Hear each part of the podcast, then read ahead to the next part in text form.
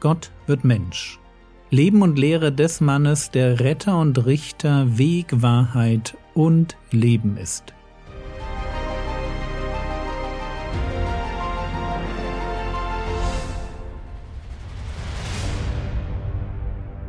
Episode 184 Eine bessere Gerechtigkeit Teil 1 Was steckt eigentlich hinter dem Vorwurf an den Herrn Jesus, dass der das Gesetz und die Propheten auflösen würde?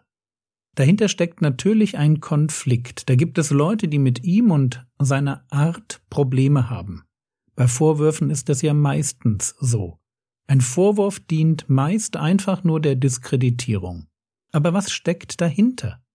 Dahinter steckt ein Denken über Gerechtigkeit, mit dem der Herr Jesus gar nichts anzufangen weiß, weil es nicht wirklich gerecht macht. Matthäus Kapitel 5, Vers 20 Denn ich sage euch, wenn nicht eure Gerechtigkeit die der Schriftgelehrten und Pharisäer weit übertrifft, so werdet ihr keinesfalls in das Reich der Himmel hineinkommen. Gott ist heilig. Und sein Anspruch an die Gläubigen ist Heiligkeit. Er will Gerechtigkeit.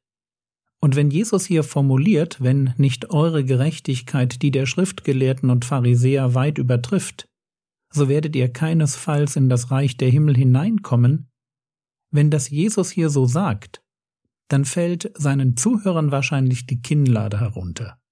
Ihr müsst euch nämlich die Schriftgelehrten und Pharisäer als die Experten in Sachen Gerechtigkeit vorstellen. Berufsgerechte quasi, die sich ein Leben lang mit Fragen des Gesetzes beschäftigen und denen es darauf ankam, genau herauszufinden, was erlaubt und was verboten war. Und dabei allein sind sie nicht stehen geblieben. Zusätzlich zu den Geboten der Bibel entwarfen sie ein System aus weiteren Geboten, die sogenannten Überlieferungen der Ältesten, zusätzliche Gebote, deren Ziel es war, die Gebote Gottes zu konkretisieren. Und ihr Anliegen war eigentlich total nobel. Die neuen Gebote sollten eine Art Sicherheitszaun um die alten Gebote sein. Mehr Gebote, mehr Gerechtigkeit, das war ihr Denken. Dumm nur, dass Salomo so formuliert.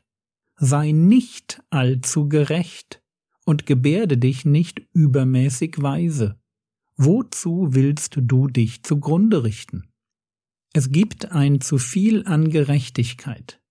Klingt irgendwie komisch, aber die Pharisäer zeigen uns gut, wohin es führt, wenn ich neue Gebote aufstelle, weil mir Gottes Anspruch nicht genügt.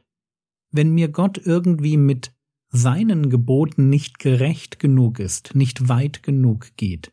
So ein Verhalten führt nämlich nicht zu mehr Gerechtigkeit, sondern in die Selbstgerechtigkeit. Und das ist ein ganz wichtiger Punkt, den wir verstehen müssen. Wer gerechter sein will als Gott, der landet in der Selbstgerechtigkeit.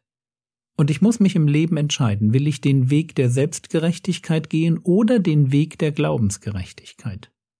Das sind zwei mögliche Alternativen. Der eine Weg führt ins Verderben und der andere ins Reich der Himmel.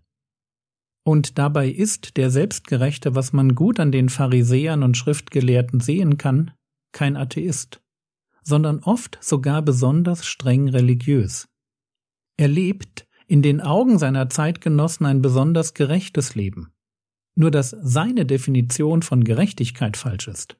Für ihn ist Gerechtigkeit das Ergebnis von Gehorsam. Ich halte alle Gebote und deshalb bin ich gerecht. Auf den ersten Blick klingt das auch nicht falsch. Wäre da nicht Abraham, von dem es heißt, 1. Mose 15, Vers 6, und Abram glaubte dem Herrn, und er, das ist Gott, rechnete es ihm als Gerechtigkeit an. So, Gerechtigkeit, wie Gott sie gern hätte, hängt also nicht am Gehorsam, sondern am Glauben, am Vertrauen. Gerechtigkeit ist dann eben auch nichts, was ich mir erarbeite, sondern etwas, das mir angerechnet wird. Angerechnet für den Glauben, nicht für meine Performance. Wo liegt das Problem der Selbstgerechtigkeit? Im Wesentlichen darin, dass sie die Gebote als ein Mittel versteht, um gerecht zu werden. Das sind sie aber nicht. waren sie auch nie. Römer 3, Vers 20. Denn das steht fest, mit Taten, wie sie das Gesetz verlangt, kann kein Mensch vor Gott als gerecht bestehen. Durch das Gesetz lernen wir erst die ganze Macht der Sünde kennen. Das Gesetz ist gut, aber es ist nicht dazu da, uns zu rechtfertigen. Es ist dazu da, Sünde zu entlarven. Die Gebote in der Bibel sollen uns mit unserer Hilflosigkeit konfrontieren, uns zeigen, dass wir es allein aus uns heraus eben nicht schaffen, dass wir einen Retter brauchen. Und was machen die Selbstgerechten? Sie schrauben so lange an den Geboten herum, bis diese ihre Kraft verlieren. Sie sorgen dafür, dass Gebote nicht mehr Sünde offenbaren, und uns mit Gottes Heiligkeit konfrontieren. Vielmehr entwerfen sie ein religiöses System, das letztlich nur noch sie durchschauen. Ein System, dessen Aufgabe es ist, die Gebote zu zähmen. Gebote so weit zu definieren, dass man sie halten kann. Und damit werden diese neuen Pseudogebote ihr Weg zur Gerechtigkeit der Weg zu einer selbstgemachten Gerechtigkeit aus dem Gesetz, wie Paulus sagen würde, der beide Seiten als Ex-Pharisäer gut kennt. Der Apostel schreibt deshalb Philipper Kapitel 3, die Verse 8 und 9 Ja wirklich, ich halte auch alles für Verlust, um der unübertrefflichen Größe der Erkenntnis Christi Jesu meines Herrn willen, um dessen Willen ich alles eingebüßt habe und es für Dreck halte, damit ich Christus gewinne und in ihm gefunden werde.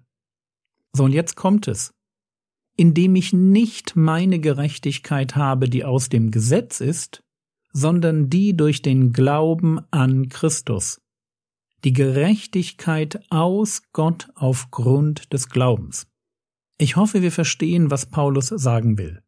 Christus gewinnen, mit diesem Herrn leben dürfen, das ist das Größte im Leben eines Paulus. Und die Gemeinschaft mit dem Herrn Jesus setzt Glaubensgerechtigkeit voraus. Paulus formuliert, indem ich nicht meine Gerechtigkeit habe, die aus dem Gesetz ist. Das war das Denken des Pharisäers Paulus. Gerecht werden durch das möglichst strikte Einhalten von Geboten. Gerne eben auch mal von selbstgemachten.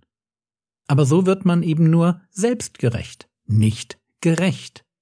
Deshalb fährt er fort, sondern die Gerechtigkeit durch den Glauben an Christus, die Gerechtigkeit aus Gott aufgrund des Glaubens.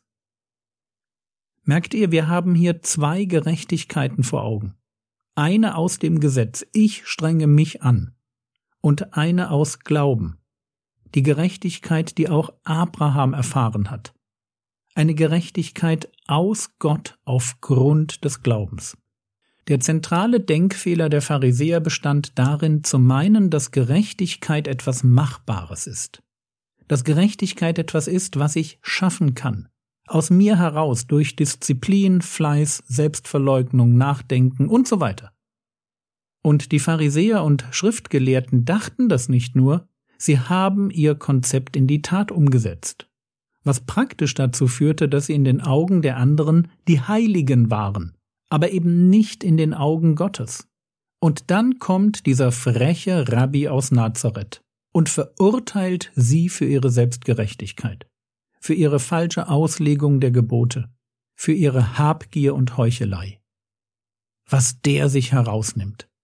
Hier steht die theologische Elite mit politischem Einfluss bis ganz nach oben und sie steht mit dem Rücken zur Wand, weil der Herr Jesus eben nicht Teil ihres Systems ist, sich aber auch nicht wegduckt oder mitmacht, sondern ganz im Gegenteil von seinen Jüngern eine Qualität von Gerechtigkeit einfordert, welche die Gerechtigkeit der Schriftgelehrten und Pharisäer weit übertrifft.